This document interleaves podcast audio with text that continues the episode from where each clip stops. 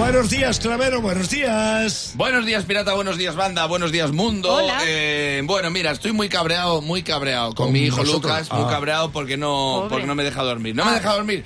Y ya lo- os lo he dicho un montón de veces, lo sabéis que duerme muy mal. Pero ¿qué es lo que pasa? Que por la tarde se me duerme y no merienda. Y yo le compro unos yogures bebibles de estos y eh, en un supermercado, que no me quiero decir el nombre para no hacer publicidad, lo voy a llamar Me Encabrona. ¿Vale? Me Ni Encabrona, idea, Me ¿eh? Encabrona.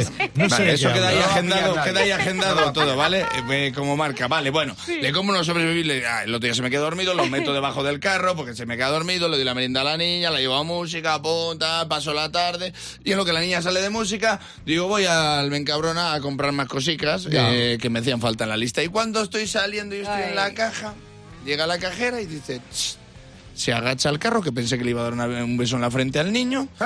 y me saca los dos sobres que yo ya traía de yogur. Así los levanta para arriba, como José Tomás con dos orejas en la maestranza, girando así llevar. la cinturilla como para que la viera todo el mundo y me dice, ¿y esto qué es? Digo, bueno. Bueno, Digo, bueno. pues eso es mucho arte que tienes tú, chiquillo.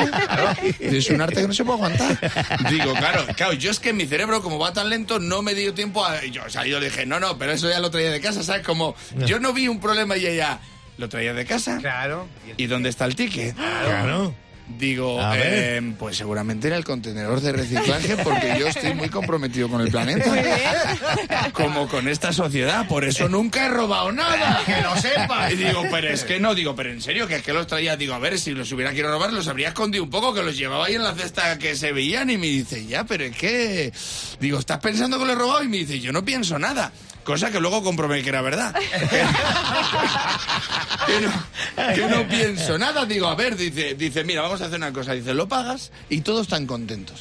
Muy Digo, bien. no, todos están contentos, no. Yo Claro. no estoy contento porque mi dignidad está quedando aquí pisoteada y estaba Claro. la gente detrás ya Claro. mirando, escuchando del pollo que se estaba mangando. Y son eh, eh, 90 céntimos Sí, creo que valía igual. cada esto. Digo, a ver, que el otro día me costó un euro me, me arena tocha, si no es por el dinero.